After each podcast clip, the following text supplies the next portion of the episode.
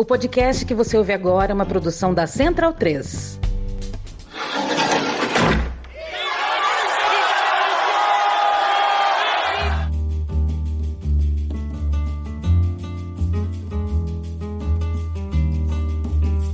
Começa agora Guilhotina, podcast do Le Monde Diplomatique Brasil. Eu sou Luiz Brasilino e estou aqui com Bianca Pio. E aí, gente? Bom, no episódio de hoje a gente recebe o filósofo Rodrigo Nunes. Oi, Rodrigo, tudo bem? Tudo bom?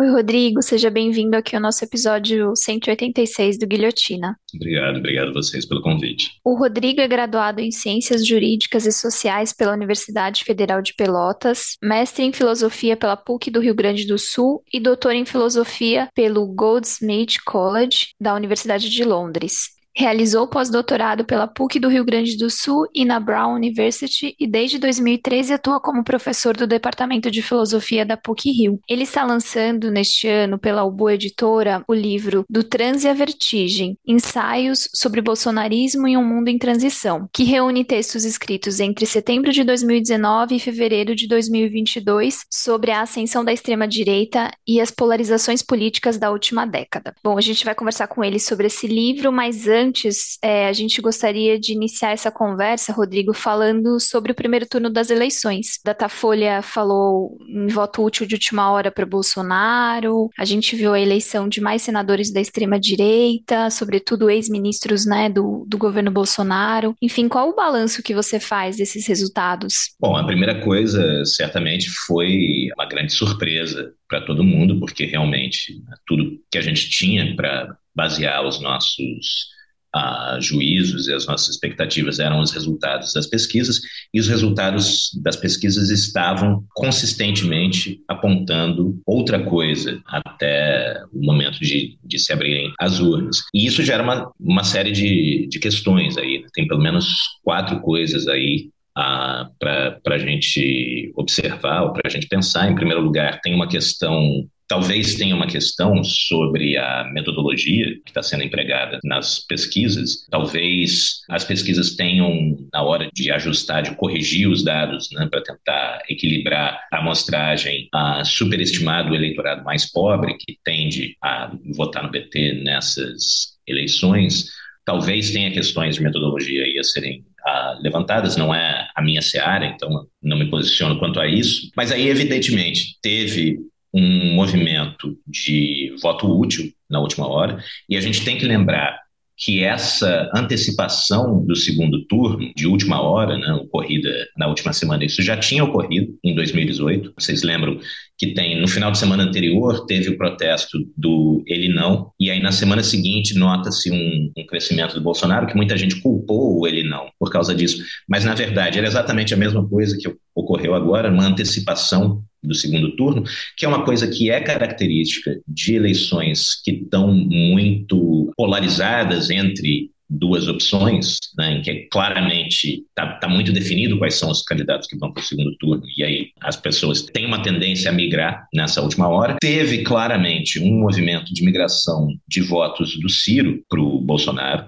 na reta final. Eu acho que isso é significativo da campanha que o, o Ciro fez e deixa a grande questão, né? basicamente metade dos votos do Ciro devem ter ido para o Bolsonaro na última hora, e fica a questão para onde vão esses outros 3%, 4% de votos do Ciro, porque 3% seria suficiente para o Lula ganhar a eleição. E aí tem uma questão que é, né, foi uma questão que chegou a ser discutida durante a, a, a campanha, que é a questão da possível existência de um voto envergonhado no Bolsonaro. Né? Houve um pouco essa discussão sobre voto envergonhado em determinado momento, e o pessoal que é estatístico, que entende de pesquisa, a gente mediu isso, e se tem um voto envergonhado nessa eleição, é no PT, não é no Bolsonaro. Bom, eles entendem dessas coisas, eles têm lá os motivos metodológicos deles para dizer isso. É claro que isso é uma coisa que, por definição, só pode ser medida indiretamente, então eles definem lá uma variável proxy e aí eles medem essa variável proxy, supondo que essa variável indica alguma coisa sobre a coisa que não dá para para medir diretamente. Agora, quando houve essa discussão de que o voto envergonhado seria no PT, sinceramente me pareceu altamente contraintuitivo, porque em 2018 o Bolsonaro estava surfando uma onda. Ele era a esperança para muita gente, né, de uma coisa diferente, de uma coisa que ia mudar a, a política brasileira, etc. Agora, a gente teve quatro anos que foram, sob todos os aspectos que a gente possa julgar, bastante ruins. Então, para mim, faria muito mais sentido se agora houvesse pessoas que são eleitores de Bolsonaro que não estão expressando isso publicamente. Porém, tendo dito isso, uma outra maneira como esse iceberg escondido, né, que a gente não, não viu, digamos, esses 4%, se a gente desconta os votos que vieram do Ciro, esses 4%, 5% que não estavam sendo vistos ah, de eleitores do, do Bolsonaro, uma outra explicação para isso seria o fato de que muitos eleitores do Bolsonaro se recusam a responder a pesquisas, né, porque eles entendem que as pesquisas são manipuladas, etc. Então eles sequer participam. Seria uma outra explicação possível. E aí, por último, tem uma coisa que a gente pode especular também, que é um movimento que a gente viu nas eleições de 2018, que se identificou naquele momento, que houve um fluxo gigantesco de desinformação pelas redes de WhatsApp, sobretudo WhatsApp naquele momento, acho que o Telegram ainda não era tão, tão utilizado como é agora, e que isso acabou tendo um efeito, tanto no primeiro turno quanto no segundo turno. A gente está vivendo numa sociedade em que existem universos informacionais paralelos. A informação que nós consumimos, né, eu e vocês dois aqui, é muito diferente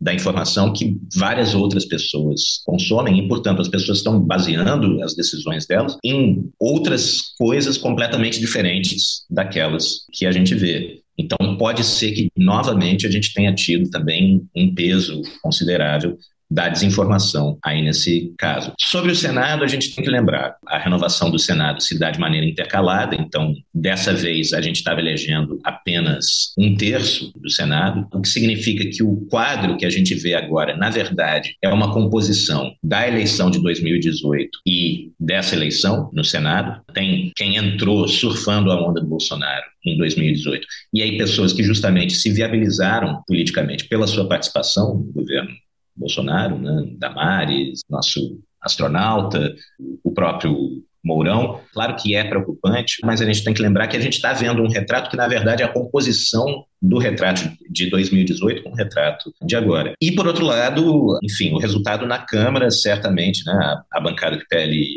construiu, certamente é um sinal potente da, da força do bolsonarismo. Ainda, porém, a gente tem que lembrar Digamos assim, o que se apresenta agora como uma bancada de extrema-direita na Câmara tende a ser uma bancada de extrema-direita se o Bolsonaro se eleger. Se o Bolsonaro não se eleger, essa bancada de extrema-direita volta a ser aquilo que ela é por natureza e vocação, que é o centrão. E aí o centrão certamente vai negociar pontualmente com um eventual governo Lula. Mas, efetivamente, né, se o, o Bolsonaro ganha, aí sim a gente tem uma bancada bastante grande de extrema-direita que se comportará como uma bancada de extrema-direita por causa da sua relação com a extrema-direita no poder, no, no executivo, tanto na Câmara e, e, no Senado. E aí a gente tem uma situação que é, ou a gente pode ter uma situação que é aquilo que a gente conhece da experiência de lugares como a Hungria. A extrema-direita faz um primeiro mandato, abala as instituições, consegue corroer a, as instituições,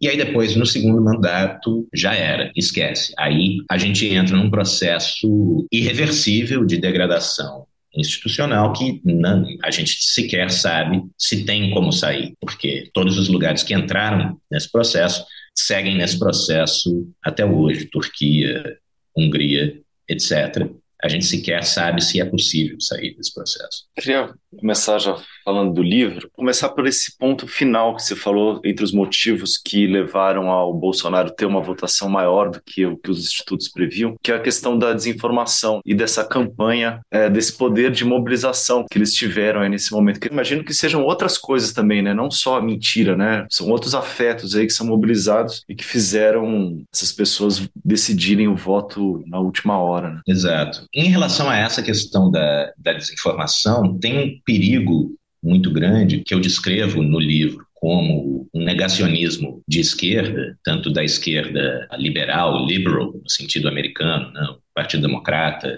ah, nos Estados Unidos, etc., quanto na, na esquerda brasileira, isso é bastante comum também, que é de colocar peso demais na questão da desinformação. As pessoas votaram assim porque elas estão consumindo fake news, né? no, no, caso do, da eleição do Trump, a intervenção da Rússia nas eleições, que era a obsessão do Partido Democrata.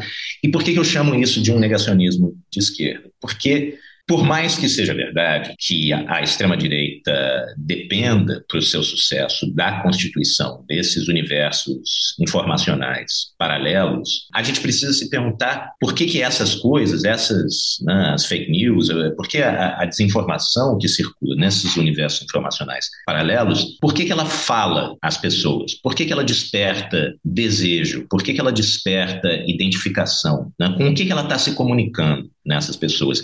E aí, se a gente se coloca essa questão, a gente é obrigado a ver que tem processos muito mais profundos acontecendo que explicam esse crescimento da extrema-direita no Brasil e no mundo. A maneira como eu proponho no livro que a gente deve entender o, o bolsonarismo é basicamente como um conjunto de tendências sociais bastante disseminadas na sociedade brasileira, nas classes altas, tanto como nas classes baixas, na classe média, embora essas coisas possam ganhar diferentes sentidos conforme a posição que o, os indivíduos ocupem na, na, estrutura social, mas, enfim, ah, são, são tendências que já estão lá há muito tempo, são tendências que são muito, ah, algumas delas muito entranhadas na, na sociedade brasileira, como o, o, militarismo, né, a ideia de que a polícia tem mesmo que bater, ou um certo conservadorismo social, que também foi muito ativado, desde os governos petistas, tem sido muito ativado por lideranças ah, de direita como um, um, instrumento de mobilização política. Enfim, o, o discurso anticorrupção, que foi muito importante em 2018, enfim, menos agora, talvez, porque é mais difícil fazer de conta que não, não há corrupção no governo Bolsonaro, etc. Mas, enfim, essas diferentes tendências que já estavam lá, algumas delas que são muito profundas, que têm a ver né, com o nosso processo de colonização, com a constituição do Brasil como país, com as chagas do genocídio indígena e da escravidão, que isso significa em termos de indiferença ao sofrimento humano, todo esse caldo de cultura, esse magma escuro e terrível, tudo isso já estava lá. E o que acontece com a chegada, o que, o que acontece com a eleição de 2018 é que isso ganha uma coesão, uma identidade e uma liderança política. Todas essas coisas estavam lá, soltas, e de repente isso é catalisado como um, um movimento político. E isso é o bolsonarismo, né? E eu não sou o, o único a, a dizer isso, muita gente já, já tinha dito, inclusive antes de mim, tinha ouvido a, a Rosana Pinheiro Machado dizer isso, o Orlando Calheiros dizer isso. O bolsonarismo pode, inclusive, existir sem o Bolsonaro, porque, na verdade, o fato de ter sido o Bolsonaro, a figura que catalisou isso, é relativamente contingente. O Bolsonaro é um candidato que talvez só pudesse ter dado certo numa eleição completamente sui generis, como foi a eleição de 2018. Porém, ele estava no lugar certo na hora certa. Hoje em dia, esse capital político, a liderança desse, desse movimento político, né, dessa coesão e identidade que se, se compôs naquele momento, a partir desses elementos que estavam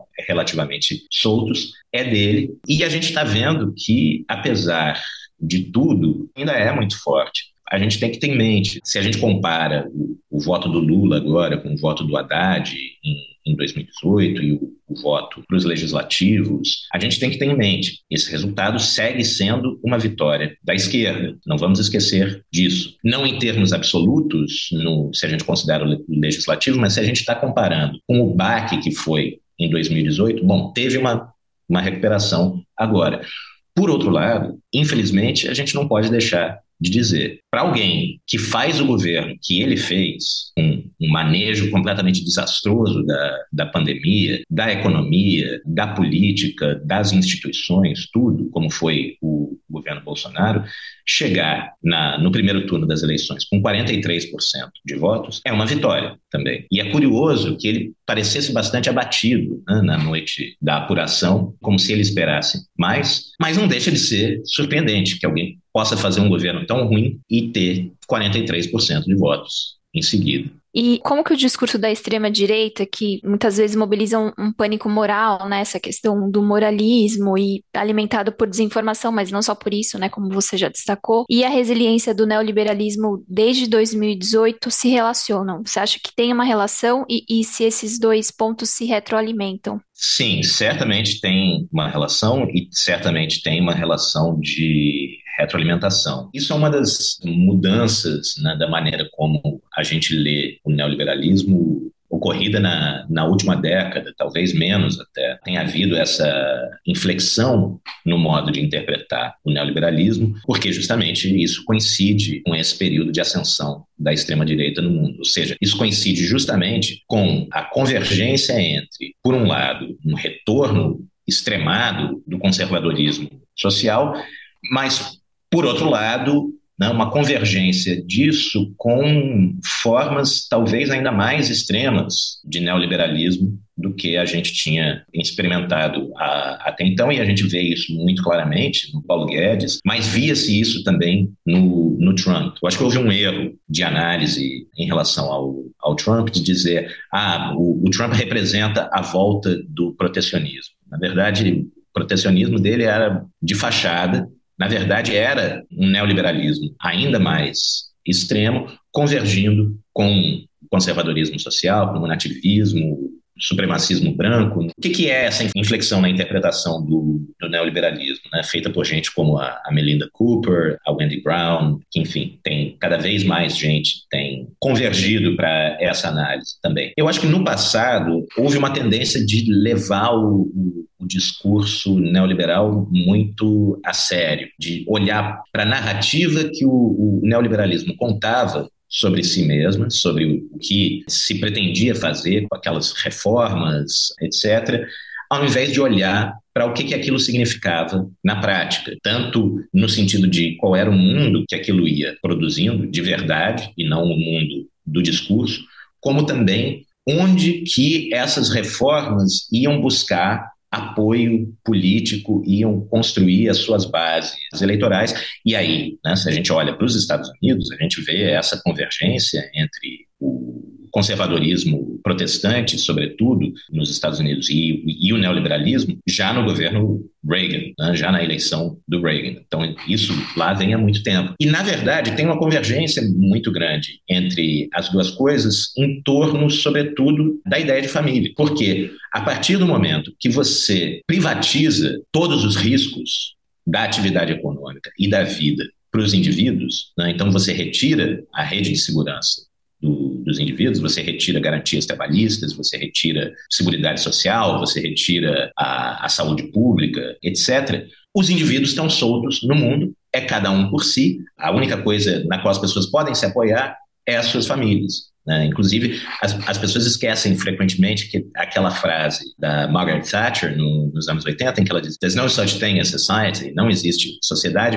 Ela dizia: há apenas indivíduos e suas famílias. Ou seja, a ideia é justamente sempre que você tem a esfera privada, você acaba com a esfera pública e você tem uma multiplicidade infinita de pequenas esferas privadas numa situação que, no final das contas, elas estão competindo entre si, porque é isso que o, essas reformas acabam por produzir. É esse o mundo que essas reformas ah, acabam por produzir, um mundo em que está todo mundo competindo contra todo mundo. Por um lado, tem essa convergência do neoliberalismo, ou do ultraliberalismo e do conservadorismo social em torno da ideia de família como a única coisa que pode oferecer alguma proteção nesse mundo de estado de natureza econômico, de guerra de todos contra todos econômica, e ao mesmo tempo, isso é muito mais perceptível no Brasil e talvez nos Estados Unidos ah, também, por conta justamente dessas semelhanças do ponto de vista da formação dos dois países, ter sido uma sociedade escravocrata, ter sido fundada sobre o genocídio indígena, etc que é uma maneira como o conservadorismo se expressa não apenas como disciplinamento, mas também como a permissividade. Um conservadorismo que se expressa sempre como o desejo de disciplinar o outro, mas de reter a prerrogativas para si. Né? Então você quer lei para o outro, mas você quer a isenção da lei para você. E isso tem uma convergência muito clara também com o, o neoliberalismo, porque numa situação de guerra de todos contra todos econômica, tudo é arma. Né? Se você puder infringir a lei e aí fazer com que a lei valha para o outro, isso te dá uma vantagem. Isso é bom. Né? Então, as pessoas estão sempre jogando nessa. E, ao mesmo tempo, se o outro está contestando a lei, está questionando o fato de que ele não tem direitos ou não consegue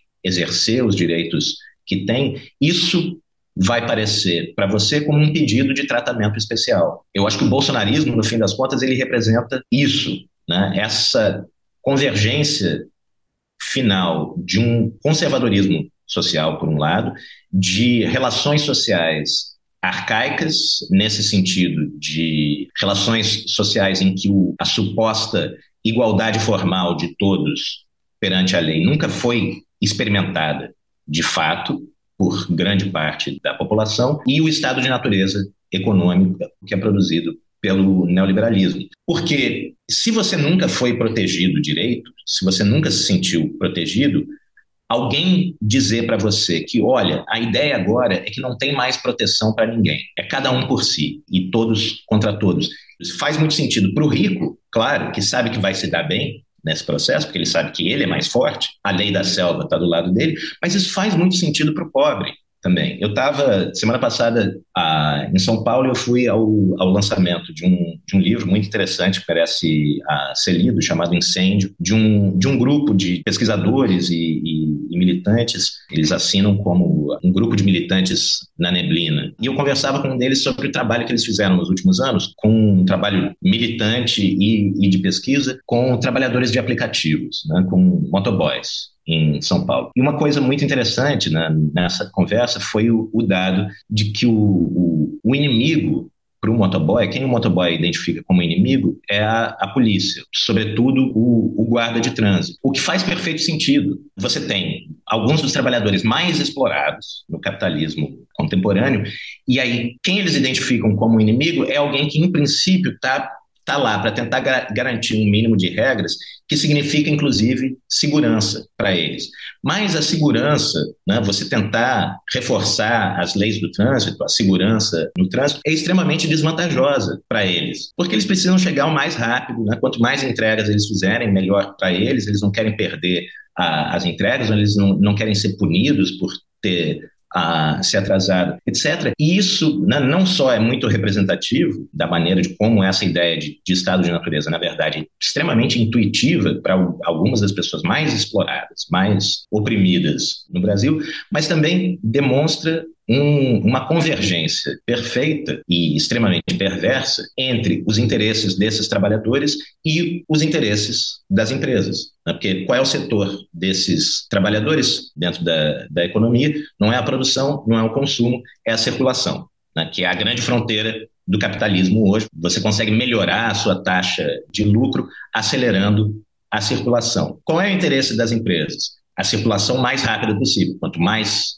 rápida circulação, mais lucro. Qual é o interesse dos trabalhadores? A circulação mais rápida possível, mesmo que seja contra a, a sua própria segurança. Né? Então, nesse quadro de, de perversidade real, um governo perverso faz perfeito sentido. Rodrigo, aí ainda sobre isso, sobre essa relação entre o neoliberalismo e a ascensão da extrema-direita, queria te perguntar sobre a inflexão provocada pela crise de 2008, né? Quando essa a reação dominante aí foi meio que dobrar a aposta, né? Peguei um trecho aqui do livro que você fala assim: a crise mundial causada pela desregulamentação do mercado financeiro responde-se com mais desregulamentação, a estagnação mundial da renda e o aumento da desigualdade com mais precarização e corte de serviços públicos, a crise de arrecadação com desoneração dos mais ricos e contenção dos gastos. E aí para aplicar uma agenda dessa, me parece que, em certo sentido, a democracia, o voto popular começa começa a se tornar um obstáculo. Você acha que tem uma relação entre isso, entre a imposição dessa agenda e a necessidade de ter uma direita autoritária para colocar isso em prática? Absolutamente, absolutamente. E eu acho que na ausência da emergência de alguma alternativa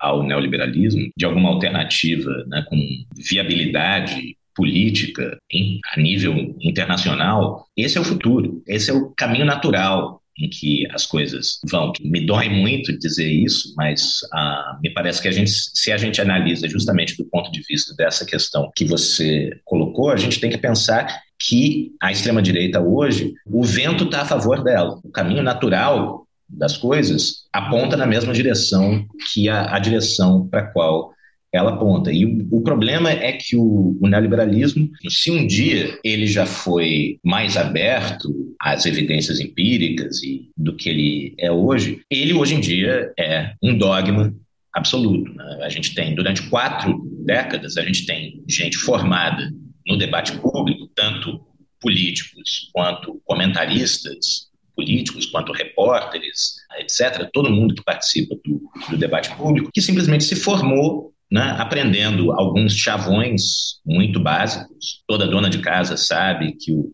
não se pode gastar mais do que se arrecada, é sempre preciso fazer reformas, é sempre preciso desregulamentar. Então, o, você tem uma série de pessoas que só conhecem os chavões hoje, que não tem efetivamente uma ideia de como as coisas funcionam. A gente está vendo isso de maneira muito clara e, e, quase cômica agora na Inglaterra, com esse pacote da Liz Truss, que foi absolutamente desastroso, e mesmo o partido dela, mesmo o Partido Conservador, o partido da, da Thatcher, está dizendo para ela: olha, Liz Truss, você está acreditando demais na nossa própria propaganda. As coisas não funcionam exatamente assim como a, a, nossa propaganda dizia. A gente tem que ir mais devagar com isso. Mas então a gente tem uma situação em que no debate público, em termos de economia, né, e aí a gente não está falando apenas de economia, mas a gente está falando da economia como a instância organizadora de projetos alternativos de sociedade, o nosso debate público hoje é predominantemente uma máquina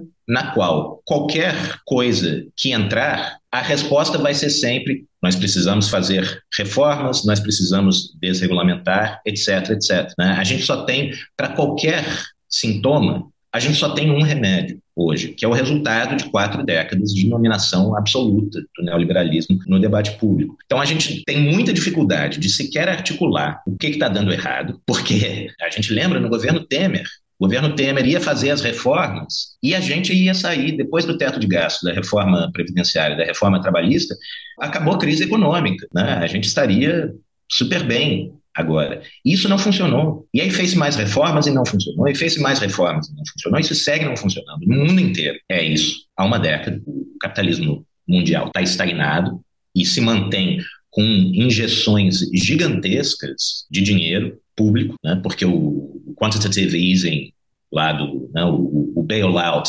lá do, de, de 2008 se estendeu por toda a década passada, os governos seguiram, os, os grandes bancos centrais seguiram injetando dinheiro no mercado financeiro, e a gente não sai do mesmo lugar. Nem o neoliberalismo consegue retomar o prumo, porque né, talvez não existam mais as condições materiais para ele tomar o prumo, nem aparece uma alternativa, e aí o que sobra é mais do mesmo.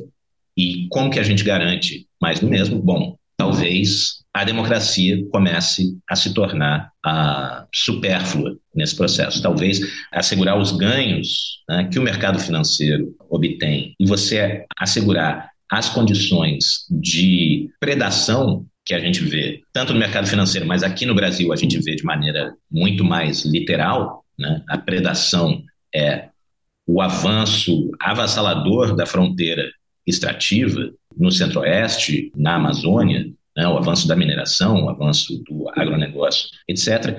A única maneira de você manter um, um capitalismo tão desigual funcionando é entregando a, administração da política na mão dos capatazes. Eu sugiro isso, isso é uma coisa que eu quero, que eu, que eu apenas jogo no livro, que eu quero desenvolver no, no, no futuro, mas essa ideia do capitalismo de capataz, que, que, que aponta justamente para essa convergência entre o ultraliberalismo, que né, busca manter a, essas condições elevadíssimas de lucro e, e, predação, e por isso precisa buscar uma aliança com forças que fazem esse movimento entre o aparato de segurança oficial e o aparato extraoficial, digamos, paramilitar, né, que no Brasil seriam as milícias. Nos Estados Unidos você tem as milícias também, mas funcionam de de outra maneira, que é isso, que seria uma convergência natural dentro exatamente desse quadro que você colocou na, na sua pergunta. Rodrigo, e agora eu queria falar um pouco sobre a relação do bolsonarismo com o empreendedorismo. Qual é a importância desse signo empreendedor para o bolsonarismo? E também eu queria que você explicasse esse empreendedorismo político que alavancou as eleições do Bolsonaro. É, você cita isso no capítulo 4. O que seria esse empreendedorismo político e se isso tem relação com as manifestações de 2013? O texto mais influente sobre a análise do do neoliberalismo desse século, certamente, desde o final do século passado, é um texto que, curiosamente, chegou a, a, nós meio que como uma, uma cápsula do tempo. Foi o, o, um curso que o Michel Foucault deu no Collège de France no final dos anos a 70, em que ele dizia, né, olha, é isso que está vindo. Ele estava analisando autores neoliberais, alemães e, e americanos, e ele estava dizendo, olha, é isso que está vindo por aí. E é muito curioso que ele foi muito presciente nesse sentido, mas esses textos só foram ser publicados muito depois, quando aquilo que estava vindo por aí já tinha chegado, já estava completamente instalado. Talvez a coisa mais marcante que ele diz nesse curso do, do Collège de France é que o, o neoliberalismo ele compreende a sociedade como sendo formada por unidades empresa e ao mesmo tempo, ele busca, então, né, essa é a chave de leitura da realidade que o neoliberalismo tem, mas, ao mesmo tempo, ele promove reformas que têm como objetivo justamente constituir uma situação assim, ou seja, ele promove reformas cujo propósito, do ponto de vista da subjetividade, é produzir indivíduos que enxergam a si mesmos como empresa. Ele chama isso de um empreendedorismo de si mesmo. A expressão que ficou muito marcada desse livro, que eu devo usar umas dez vezes no meu livro, porque é um, enfim, parece uma chave de, de análise muito, muito importante. E, bom, é isso. A gente vive nesse mundo. A gente vive num mundo que funciona segundo essa lógica. Todos nós somos diariamente treinados, habituados a nos enxergarmos como empreendedores de nós mesmos, ou seja, como indivíduos que estão desenvolvendo aquilo que o, o Gary Becker, que é um dos, um dos autores do neoliberalismo americano, que o Foucault estuda nesse livro, a chama de capital humano. Né? Então, todos nós estamos tentando fazer o melhor possível com o capital humano que somos nós mesmos. Eu acho que eu já sentia quando eu escrevi o livro, mas eu não digo, me parece que já está nas entrelinhas. Aí é que o, a Web 2.0 talvez tenha sido o que faltava para nos transformar em empreendedores de nós mesmos, ainda depois de décadas de neoliberalismo. A Web 2.0 terminou de fazer. Né? Porque o, o, o modo de, de interação, de subjetividade que a Web 2.0 produz é esse. Nós somos indivíduos nas redes sociais, competindo no mercado de likes, no mercado de compartilhamentos, no mercado de retweets, etc. A gente seja consciente disso ou não, é isso que a gente está fazendo lá. Então, faz muito sentido a convergência do bolsonarismo e da extrema-direita em geral com essa cultura que é produzida, por um lado, né, pelo empreendedorismo de si mesmo, por outro lado, pela web 2.0, pela, pelas redes sociais, que é a cultura do coaching, que é a cultura do influencer, etc. Que por um lado, esses indivíduos eles embarcam no bolsonarismo, como embarcaram no Trump nos Estados Unidos, por interesse pessoal, é carreira para eles também, né? Você vê essa onda vindo e você entra nessa onda, você surfa essa onda também. Em surfando essa onda, né, sendo influencer uh, de extrema direita no Instagram, criando um canal no YouTube, etc. Você está ao mesmo tempo ajudando a criar essa onda, né? você está aumentando a onda, você está engrossando a onda.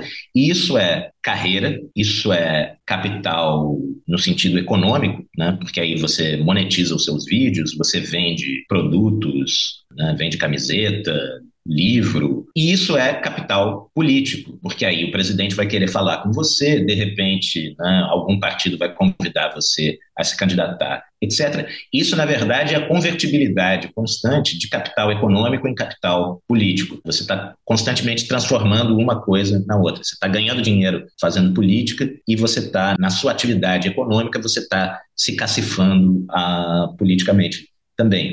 Então, isso, do ponto de vista, digamos, da, da organização da extrema-direita, sobretudo no caso brasileiro, no caso americano, que eu acho que são os dois casos que mais se assemelham no mundo, e eu acho que isso ainda não foi suficientemente explorado, na verdade, o quanto a extrema-direita americana e brasileira têm em comum, para além da clara inspiração que a família Bolsonaro, que o entorno da, da família Bolsonaro tem lá no Stephen Bannon, no Trump, evidentemente, no vocabulário da alt-right, e etc. Mas tem uma outra relação também entre bolsonarismo e empreendedorismo que a gente poderia desenvolver, que retorna àquela discussão que a gente estava tendo nas duas questões anteriores, que é nós vivemos um mundo em que a gente é chamado o tempo inteiro a se identificar como empreendedor, a se identificar com os empreendedores bem-sucedidos, a enxergar as coisas do ponto de vista de um Elon Musk, e, ao mesmo tempo, um mundo onde ser bem-sucedido é acessível para cada vez menos pessoas. Porém, a grande força do empreendedorismo, dessa ideologia do empreendedorismo é que porque ela torna as pessoas cegas às condições estruturais nas quais elas se movem, porque você enxerga todo mundo como indivíduos lidando com outros indivíduos, você não enxerga as dimensões estruturais, por um lado, o seu fracasso aparece sempre como um chamado a mais esforço,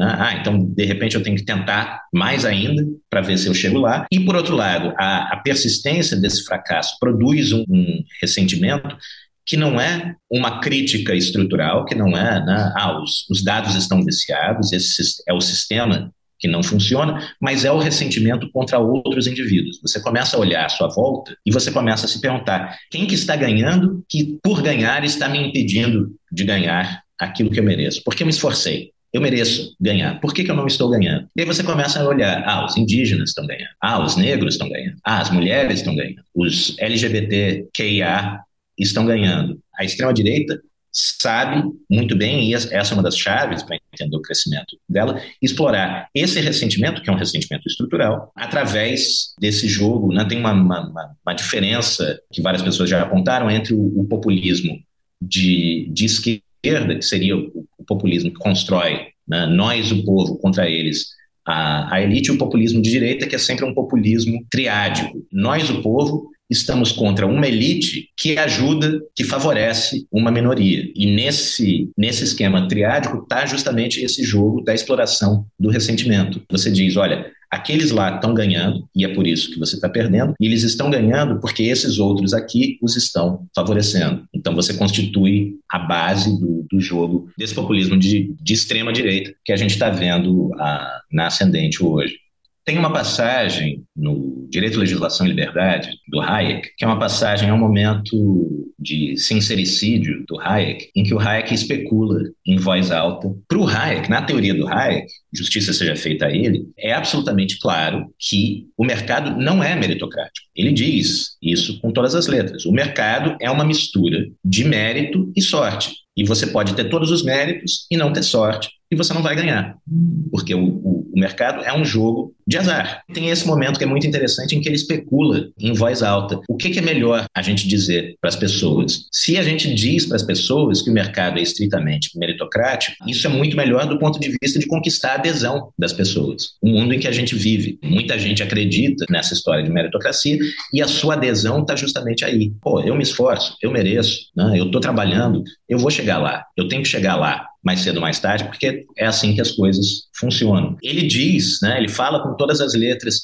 será que é uma boa a gente dizer isso para as pessoas? Porque o que pode acontecer é, né, aí as pessoas se depararão com o fato de que, na verdade, não é assim que as coisas funcionam, o mercado não é estritamente meritocrático, o mercado é um jogo de azar, e isso vai produzir revolta nas pessoas. Né? As pessoas vão, vão entender que tem alguma coisa errada aí. E eu acho que, em boa parte, o esforço que eu tento fazer no do Trans e a Vertigem é entender por que, que isso não acontece. Né? Por que, que isso que o Hayek temia, se a gente convencer as pessoas de que o mercado é meritocrático, mas aí as pessoas se depararem com o fato de que, na prática, ele não é, as pessoas são, vão se revoltar, por que, que isso não ocorre? Onde é que está a dificuldade do ponto de vista subjetivo, do ponto de vista afetivo, para que isso aconteça. Porque a gente está vivendo justamente há mais de uma década, a gente está vivendo nessa situação paradoxal em que a gente tem uma crise de legitimidade política do neoliberalismo, quer dizer, as pessoas não acreditam mais naquele neoliberalismo que existiu até 2008 e por isso né, o movimento na última década foi em direção aos extremos, o abandono daquele consenso centrista que tinha se formado nos anos 90, mas ao mesmo tempo é como se a gente não conseguisse imaginar que as coisas pudessem ser de qualquer outra forma. Por um lado, a gente não acredita mais no neoliberalismo, por outro lado, a gente não consegue acreditar em viver num mundo que não fosse neoliberal. E, e é, em grande parte, esse enigma que eu estou tentando desdobrar aí no livro. Isso aí, eu acho que seria o papel da esquerda, Rodrigo. Acho que a gente vai falar um pouco mais disso, um pouco mais para frente. Mas eu queria te perguntar um pouco sobre já a polarização, sobre a questão da polarização política. Eu acho que acaba entrando um pouco já nesse, nesse debate do comportamento da esquerda. Mas você diz que a, esse discurso da polarização começa a se consolidar no Brasil em 2014, mas essa é uma ideia que a, a gente vê agora no debate político atual, principalmente nas eleições, é bastante rejeitada pela esquerda, porque muitas vezes ela acaba sugerindo uma polarização que é simétrica, né? A polarização entre a que é uma esquerda em geral moderada, e a extrema direita. Qual que é a sua leitura sobre esse conceito de polarização e como é que ela ajuda a compreender o, o contexto político? Quando diz que esse movimento de migração de votos na reta final do primeiro turno é característica de eleições polarizadas, eu dei uma hesitada porque eu evito cada vez mais usar essa palavra polarizado, polarização, porque tem tantas confusões em torno desse termo que começou a ser um, para mim, um termo que eu, que eu tento evitar o máximo possível, para evitar essas confusões. Mas eu acho que a primeira e principal confusão que a gente deve desfazer aí nessa conversa é entre aquilo que se observa do ponto de vista da política eleitoral, digamos, quem tem candidatos viáveis, por um lado, e do outro lado, a, aquilo que a gente observa de fato na sociedade e, digamos, não apenas do ponto de vista eleitoral, mas do ponto de vista da, do conteúdo das políticas efetivamente sendo implementadas e do próprio debate público. Porque a gente tem uma situação anterior à eleição de 2018, que vinha desde a década de 90, de uma polarização eleitoral entre PSDB e PT. A gente quase se esquece de que polarização significava isso relativamente pouco tempo atrás. O, o livro novo do, do Marcos Nobre, Limites da Democracia, começa justamente lembrando a gente disso. Né? Olha, não sei se vocês se lembram, mas polarização até bem pouco tempo atrás queria dizer isso. O que significava, dentro do, do sistema eleitoral brasileiro, que esses eram os dois partidos que tinham suficiente coesão programática para funcionar como espinha e ossos na geleia geral do, do sistema partidário brasileiro. Né? Então, os dois competiam para saber quem ia estruturar o sistema partidário brasileiro. Essa polarização eleitoral se mantém agora, só que agora é uma polarização entre o PT. Né? Um dos polos se manteve igual, mas agora é uma polarização entre o PT e a extrema-direita. Por que, que isso aconteceu? Bom, em grande medida porque a aposta que o PSDB fez em 2016 de que tudo se mantinha igual, o, o sistema político brasileiro não tinha sofrido uma, uma transformação epocal após 2013, o PSDB achava, bom, nós fazemos o impeachment da Dilma e a próxima eleição a gente ganha.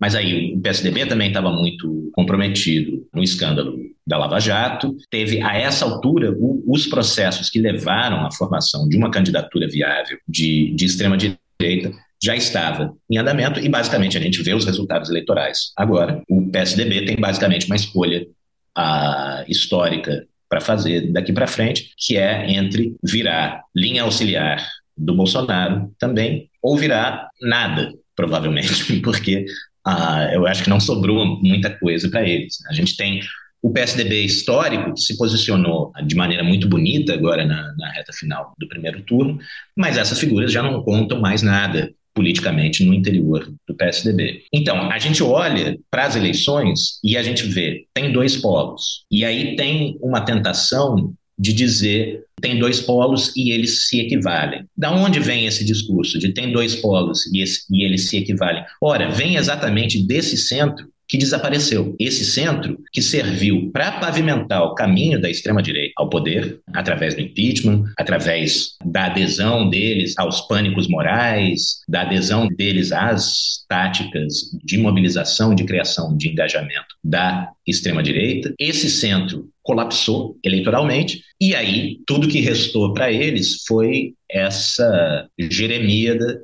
de ah, que horror, nós estamos numa, numa situação que está polarizada entre dois extremos que se equivalem. Porém, a partir do momento que a gente olha né, a polarização tal como ela se expressa na sociedade e tal como, como ela se expressa no conteúdo programático dessas diferentes forças eleitorais, né, PT e, e extrema-direita, e das políticas efetivamente sendo realizadas, sendo implementadas, ou pelo menos tentadas por essas forças, a gente vê que não, não há equivalência nenhuma. O PT é um partido de centro-esquerda, e do outro lado você tem a extrema-direita. Então, no final das contas, você fingir que há uma equivalência entre a, as duas coisas serve apenas para quem está tentando cavar um, um nicho político de volta para si, se colocando como essa terceira via, mas né, até aqui. Eu acho que a gente pode dizer que essa foi a estratégia política mais tentada no Brasil nos últimos, sei lá,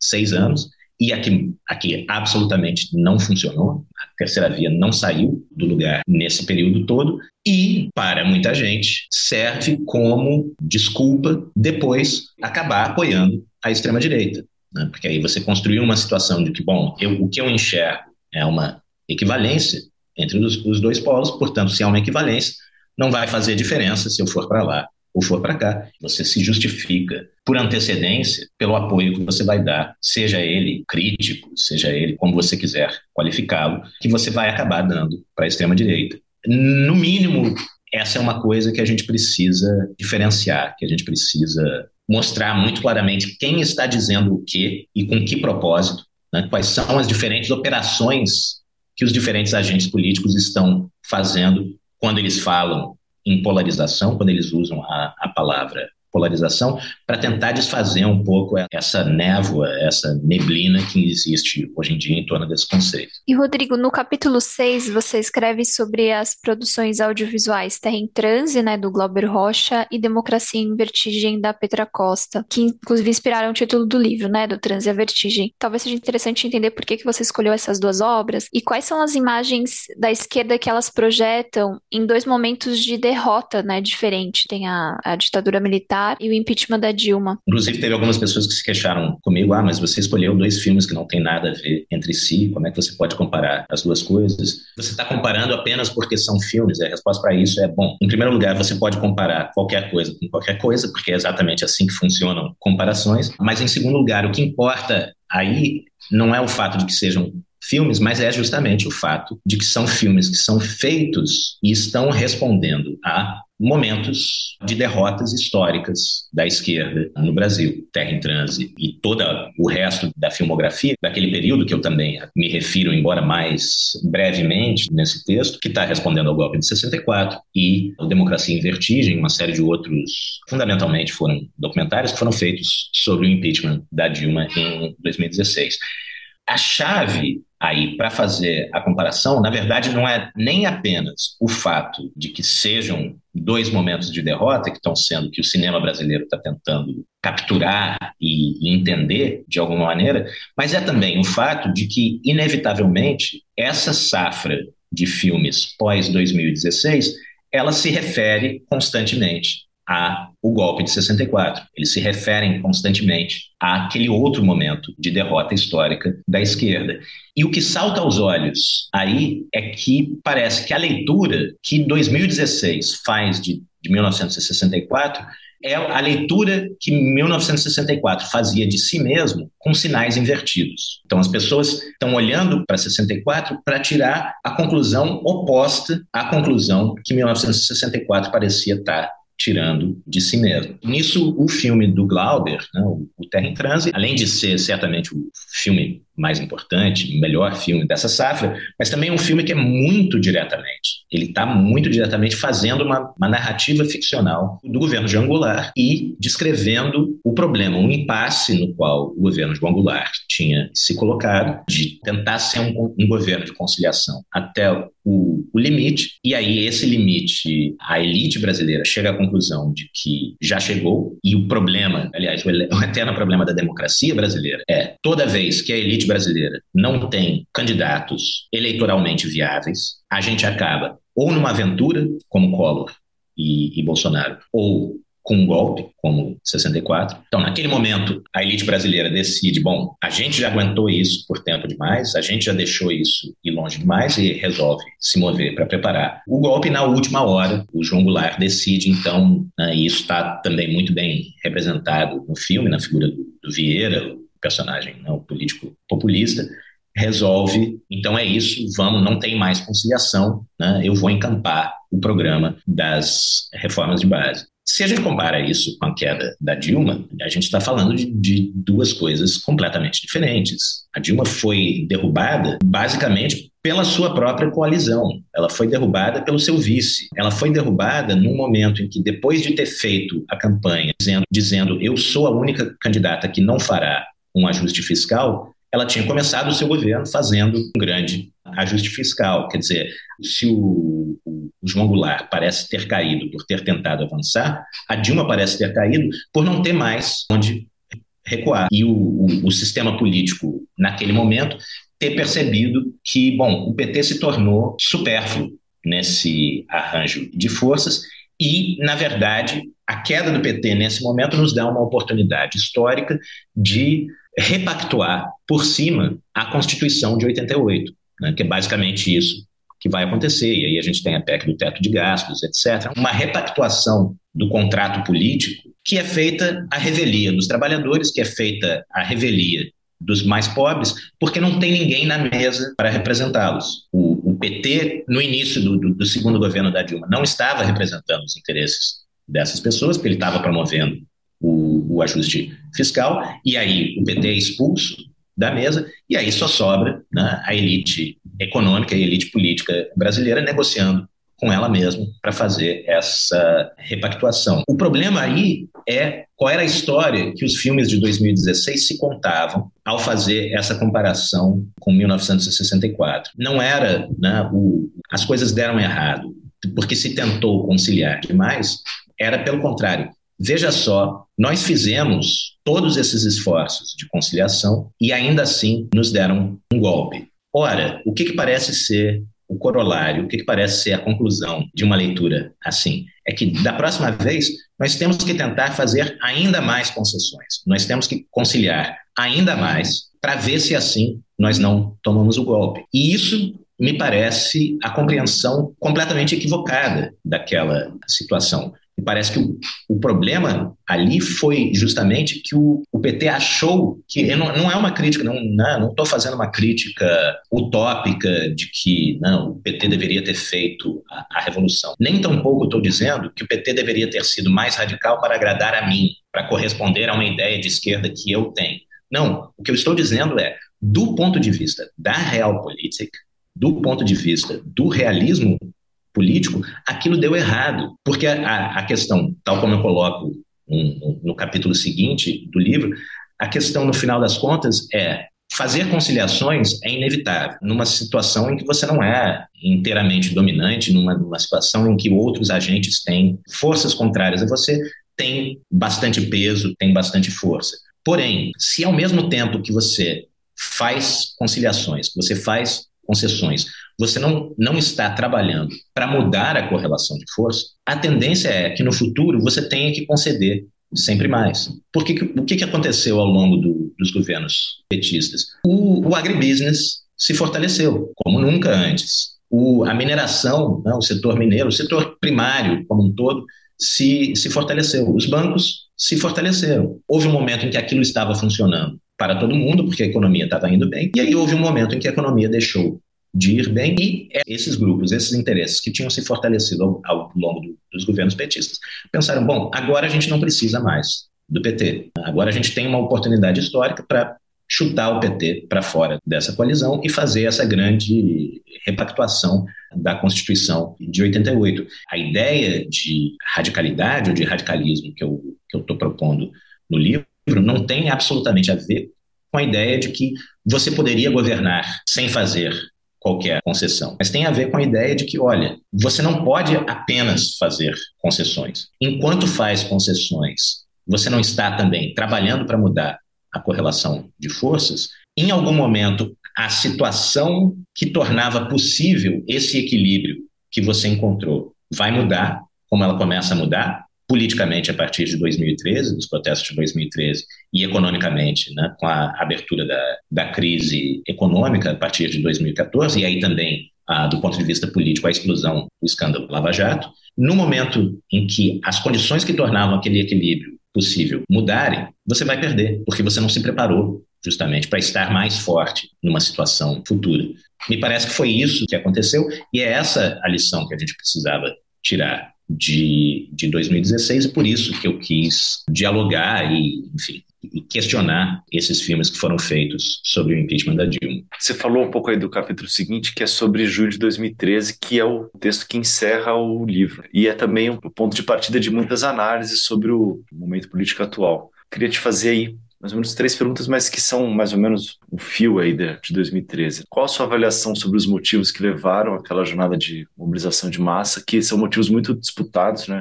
Te perguntar se ele é causa ou sintoma do que veio depois do bolsonarismo, da ascensão da extrema-direita. E por fim, eu devolvo uma questão que você discute no livro, que é se poderia ter sido diferente, né? Se, usando suas palavras, era necessário que tudo desse no que deu. Bom, uma das coisas que eu defendo no livro é que a gente deve entender aquilo que mobiliza a, as pessoas, aquilo que faz as pessoas agirem politicamente, aquilo que faz as pessoas irem para as ruas. A gente deve entender isso não tendo como referência uma, uma espécie de parâmetro absoluto, mas tendo sempre como referência parâmetros relativos. O que eu quero dizer com isso é o seguinte: se você olhar, que é o que muita gente faz, muita gente olha para junho de 2013 e aí né, aponta gráficos de indicadores econômicos da década anterior e não sei o que, e diz, mas por que, que as pessoas estavam protestando? Isso não faz o menor sentido.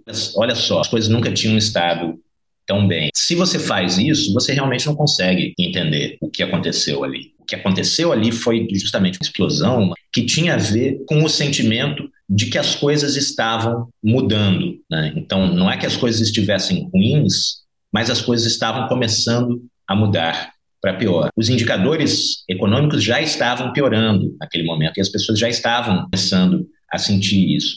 Mas não é apenas o fato de que as pessoas estivessem comparando né, a sua situação naquele momento com a sua situação anterior. Se a gente olha para a composição social dos manifestantes que iniciaram o processo e depois, né, quando aí a gente tem aquela explosão em que todo mundo vai para a rua, mas aí essa explosão reflui e aí esses mesmos manifestantes que tinham começado o processo são eles que se mantêm nas ruas por mais tempo, e, e, aí a gente tem aquela onda, em julho e agosto, a gente tem uma onda de ocupação de câmaras de vereadores no Brasil inteiro, etc., etc., né, desdobramentos que em alguns lugares, como no Rio, se estendem até outubro de 2013, e a gente pode pensar, inclusive, para além, né, como se encerrando apenas no, no dia da final da Copa de 2014, com a, com a prisão dos 23 aqui no, no Rio. Se a gente olha para essa composição social, o que você vê ali é justamente uma juventude que, de repente, tinha, no curso da sua curta vida, tinha experimentado uma expansão de horizontes muito grande, né? gente que foram os primeiros da sua família a chegar na universidade, ou inclusive né, conseguiram ir estudar no, no exterior, conhecer um período de boom econômico como os seus pais não tinham conhecido, ou, enfim, tinham conhecido apenas sob aquelas condições muito peculiares do milagre brasileiro durante a, a ditadura e assim por diante. Então você tem ali pessoas cujos horizontes tinham se expandido muito e vendo que, por um lado, esses horizontes expandidos eles estão começando a encontrar alguns gargalos estruturais, e aí é muito significativo que o acesso à cidade vai ser uma questão central, porque é isso, né? muita coisa tinha de fato melhorado durante os, os governos petistas, mas o direito à cidade não tinha, né? porque o transporte público não tinha melhorado, as ruas tinham ficado mais cheias de carro, em parte por causa do crescimento econômico, mas também por causa de uma aposta deliberada dos governos petistas na indústria automobilística, a segurança pública, pessoas continuavam a ter uma sensação de insegurança bastante grande, etc. Então, por um lado, as pessoas que tinham experimentado essa expansão de horizontes, elas começavam a ver gargalos estruturais no horizonte, e, por outro lado, elas começavam a sentir que talvez né, o, a gente tivesse chegado ao pico de uma curva de melhoria nas condições de vida e a gente agora tivesse começando a entrar no declive. Por um lado, tem limites até onde a gente está conseguindo ir, por outro lado, talvez os nossos horizontes comecem a encurtar muito rapidamente de novo, como de fato aconteceu, primeiro com a crise e aí com essa sequência do governo Temer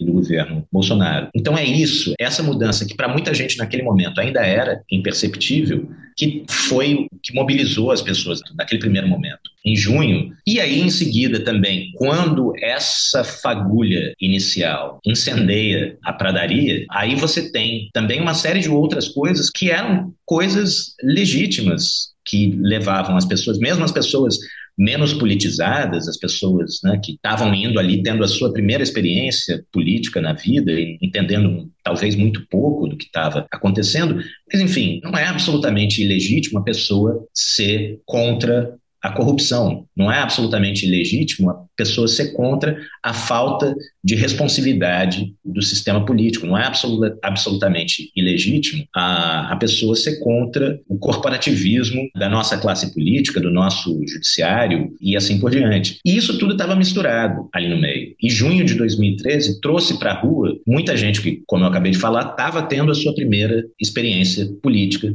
na vida, que, portanto, não falava automaticamente uma linguagem de esquerda e tampouco se reconheceriam automaticamente na esquerda. E eu acho que houve um erro muito grande nesse momento de automaticamente identificar essas pessoas como sendo de direita, porque elas estavam dizendo a mesma coisa que os meios de comunicação estavam dizendo, porque né, elas estavam falando de, de corrupção, etc. E eu acho que, evidentemente, também houve pessoas de direita, embora, não é uma coisa que eu sempre digo, a história de que houve um momento em que a direita tomou conta das manifestações de junho de 2013 é uma história que se aplica à cidade de São Paulo e olhe lá, no resto do Brasil, isso não aconteceu em lugar nenhum, que eu saiba. Mas então, obviamente, existia gente de direita, mas na verdade também existia muita gente que estava em disputa. E a esquerda não soube disputar essas pessoas. A esquerda institucional, ou seja, o PT, porque se apavorou diante daquilo, porque o PT julgava até então que ele possuía o monopólio da mobilização social no Brasil, por causa da sua relação muito íntima com os, os movimentos sociais, e de repente acontece aquilo e o, e o PT não sabe de onde aquilo está vindo, mas também as lideranças do PT avaliaram que naquele momento, bom,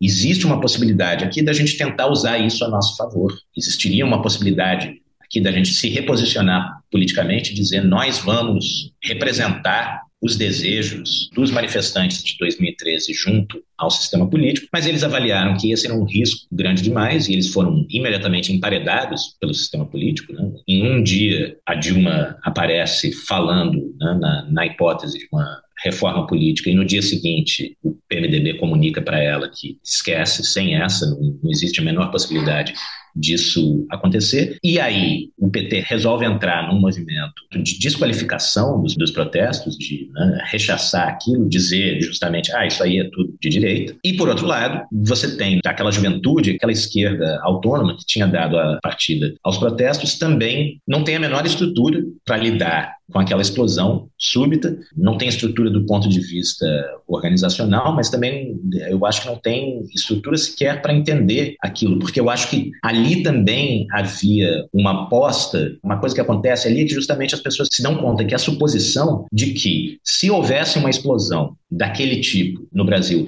ela seria automaticamente de esquerda, se prova falsa. Ela não era automaticamente de esquerda, o que não quer dizer que ela fosse automaticamente de, de direita, mas ela era justamente uma coisa que estava em disputa. E a esquerda, tanto de um lado quanto de outro, não soube, não, não quis, não teve condições de disputar naquele momento. No máximo, a maneira dela de disputar foi como eu falei, muita gente do lado do petismo dizer: ah, isso aí é tudo de direita. O que foi ótimo para a direita. O que você estava fazendo era empurrar para a direita e cada vez mais para a extrema direita o legado do maior movimento de massas que a gente teve desde a redemocratização no país. Ou seja, você estava empurrando a possibilidade de ganhar uma base social para a direita e para a extrema-direita, que é uma coisa que eles nunca tiveram no Brasil. Poderia ter sido diferente se a esquerda tivesse conseguido fazer essa disputa, o que, para mim, muito claramente significaria, teria exigido da parte do PT, naquele momento, um reposicionamento. O PT teria que ter mudado, teria que ter justamente se descolado do, do establishment político e se colocado como, bom, nós seremos os interlocutores junto ao sistema político dessas demandas que estão aparecendo nas ruas. Esse legado, a partir de um determinado momento, a esquerda não quis fazer nada com aquilo, teve medo daquilo, e aí esse legado ficou numa disputa praticamente de um lado só. Essa grande oportunidade, que eu descrevo no livro como essa grande oportunidade pedagógica, que foi junho de 2013, no sentido de justamente que você atrai para a rua muita gente que estava tendo a sua primeira experiência política, quem acabou aproveitando essa oportunidade pedagógica foi a direita, e a extrema-direita é esse o resultado em que a gente se encontra. Então, eu acredito sim que as coisas teria sido muito difícil com certeza. E, eu consigo entender o cálculo que se passava na cabeça das lideranças petistas, eu consigo entender o, o cálculo que, que, se passava na cabeça de muita gente que, que, cometeu isso, que eu descreveria como erros, mas ao mesmo tempo poderia ter sido diferente, e é nesse sentido que a gente pode falar em uma relação entre junho de 2013 e a eleição do Bolsonaro e a constituição de uma, uma base social ampla da extrema-direita no Brasil. Né? Não é uma coisa é a causa da outra, como se, como se a gente estivesse falando de uma bola de bilhar batendo em outra bola de bilhar. Não. Junho de 2013 abre uma situação, abre uma conjuntura. Essa conjuntura está em disputa. E as condições em que a disputa se deram foram, me parece, essas que eu acabei de descrever. Bom, dessa disputa sai esse resultado que a gente está vendo agora. Mas não é junho de 2013 causou Bolsonaro. Quem causou Bolsonaro foi todo mundo que agiu no interior dessa conjuntura da maneira que agiu, contribuindo eventualmente para um, um resultado como esse. Para encerrar, eu queria te perguntar sobre a eleição, né, que está chegando aí para o segundo turno e talvez o que seja possível projetar para depois disso levando em consideração muito o que você tem falado aí sobre, sobre a questão da esquerda. No livro você coloca que existe uma, aí já nas minhas palavras, meio que uma falsa oposição entre operar dentro dos limites do possível e agir com ambição. Você acha que cabe um pouco à esquerda superar essa discussão, esse dilema, né? Se esse é o momento agora na eleição e tal, se é para depois. Bom, eu acho que a gente tem três grandes pontos de interrogação para o segundo turno. O primeiro é certamente relativo às pesquisas. Né? Acho que agora está todo mundo traumatizado com essa experiência do, do primeiro turno. Eu tenho medo, inclusive, de dar entrevistas sobre qualquer coisa e acabar fazendo um, papelão, como eu inevitavelmente fiz nesse primeiro turno, fazendo comentários e previsões a, a partir daquilo que a gente observava de maneira né, bastante consistente na, em todas as pesquisas que tinham saído. Então, essa é uma primeira grande incógnita. A segunda grande incógnita é o que, que vai ser da campanha do PT? O PT ganhou claramente a estratégia. A estratégia era vamos tentar ganhar fazendo o mínimo possível. No primeiro debate, o Lula tentou ganhar fingindo que né, não estavam atacando ele, fingindo que o Bolsonaro não estava ali, fingindo que não havia um governo Bolsonaro para criticar. E, e eu acho que eles avaliaram muito corretamente, depois do, daquele primeiro debate, que essa estratégia é um erro, né, que ele precisava fazer a comparação direta, que ele precisava, que ele, em, em resumo, que ele não ia conseguir ganhar uma eleição fazendo cara de paisagem. A questão agora é o que significará não fazer cara de paisagem nesse segundo turno, porque a outra coisa que, né, que compunha essa cara de paisagem era simplesmente jogar com a memória. E, de fato, é inegável, ninguém pode negar isso ao Lula que a, a, comparação nua e crua dos números que ele pode citar em relação ao seu governo com os números que o Bolsonaro poderia citar em relação ao seu governo, que não cita, claro, porque ele inventa os próprios números. Se tivesse alguém neutro para fazer essa observação, é óbvio que não, o Lula teria, tem, sempre terá, ah, em quase tudo terá números muito melhores para citar. O problema é que talvez não seja suficiente tá, com essa nostalgia daquilo que foi há uns anos atrás. O que, que o Lula vai botar? O que, que vai ter na campanha agora que não é apontando para o passado, mas é apontando para o futuro?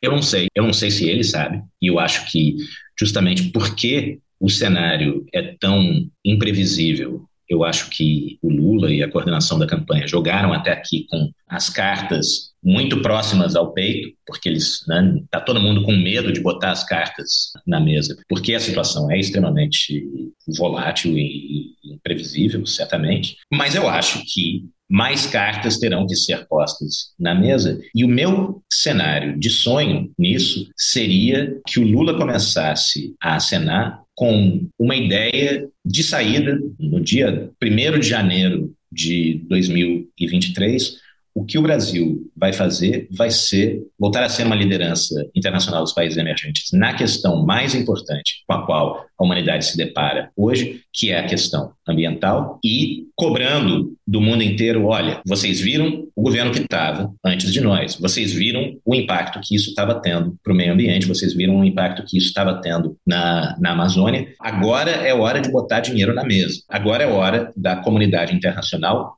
que o Lula dissesse na campanha: nós vamos começar a fazer isso desde já, e que dissesse para a comunidade internacional: vamos começar a fazer isso desde já, quer dizer, vamos começar agora a investir de fato naquilo que a gente vem dizendo há décadas que, que vai fazer. Vocês financiarão a transição energética do Brasil. Isso pode parecer justamente do, do ponto de vista do se conciliar aos limites do possível versus transformar os limites do possível. Muita gente pode virar para mim e dizer: bom, mas isso não bota comida na mesa do povo, não é uma questão importante para a maioria das pessoas, e isso sequer é possível. Olha, a questão são duas. Em primeiro lugar, isso não é apenas um discurso para a comunidade internacional. O que isso significaria seria sinalizar uma resposta de, olha, daqui que virão as condições para o crescimento no Brasil nos próximos anos. A gente vai buscar o apoio da comunidade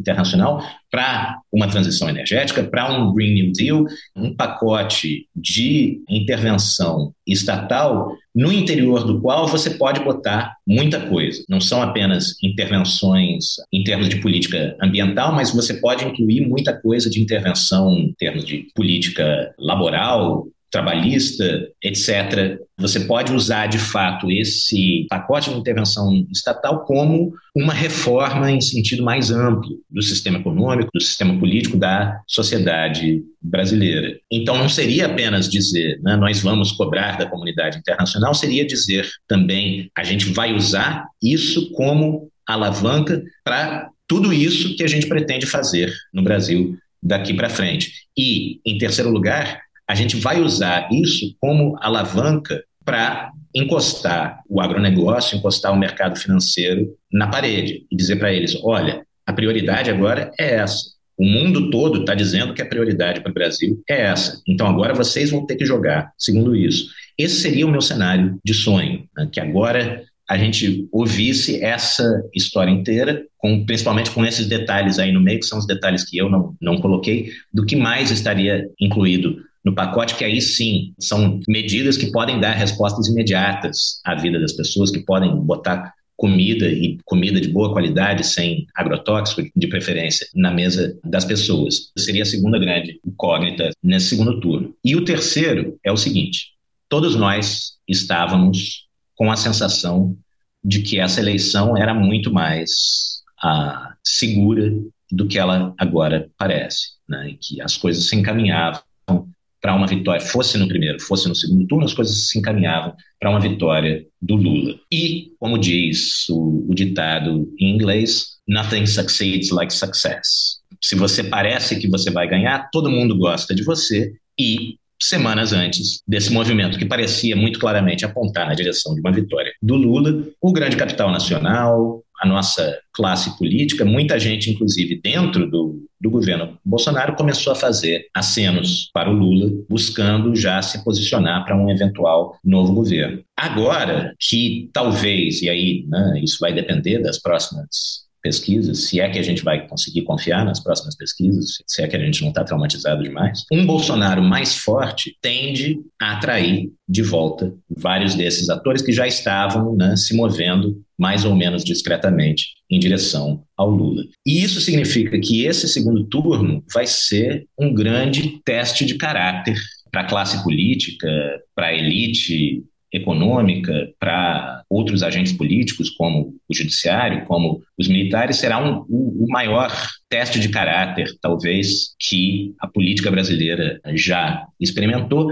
E o problema de fazer teste de caráter com vários desses atores que eu acabo de citar é que caráter não é necessariamente o forte deles. A gente terá uma situação agora que era aquela situação que se tentava criar, se esperava que fosse possível criar no segundo turno de 2018 com o Haddad, né, que seria uma polarização entre, de novo essa palavra maldita, uma polarização entre, bom, vocês querem salvar a democracia do maior risco que a democracia brasileira experimentou sabe lá quanto tempo, ou vocês vão apoiar isso. E apoiar isso sabendo que um, um, o estrago que pode ser feito num segundo mandato é infinitamente maior que o estrago que foi efetivamente feito no primeiro mandato. Isso não aconteceu em 2018, porque em 2018 o Bolsonaro ainda era novidade, o Bolsonaro ainda era uma variável ah, relativamente desconhecida, as pessoas ainda tinham aquela ilusão, ah, nós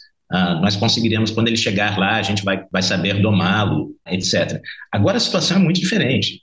A gente viu quatro anos desse governo, o que foi, e a gente tem uma ideia muito mais clara do que, que pode acontecer com mais quatro anos. Então, agora, esse discurso tem muito mais chances, eu espero, de colar de prosperar do que tinha naquele momento.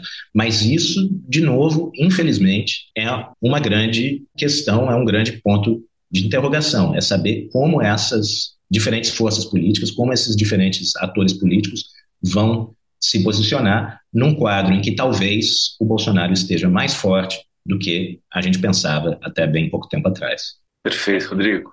Hoje recebemos o filósofo Rodrigo Nunes, autor do livro Do Transe à Vertigem, Ensaios sobre Bolsonarismo e um Mundo em Transição, lançado agora pela Ubu Editora. Rodrigo, obrigado demais aí pela participação aqui no Guilhotina. Obrigado a vocês. Valeu demais pela conversa. O Guilhotina é o podcast do Le Monde Diplomatique Brasil. Para nos apoiar, faça uma assinatura a partir de R$ 12,90 em nosso site, diplomatique.org.br assine. E te convidamos também para seguir ou favoritar o Guilhotina na plataforma que você nos ouve. E se você utiliza o Spotify, avalie o nosso podcast. E se você tiver qualquer sugestão, é só escrever para a gente em guilhotina.diplomatique.org.br. Valeu pela audiência e até semana que vem. Até.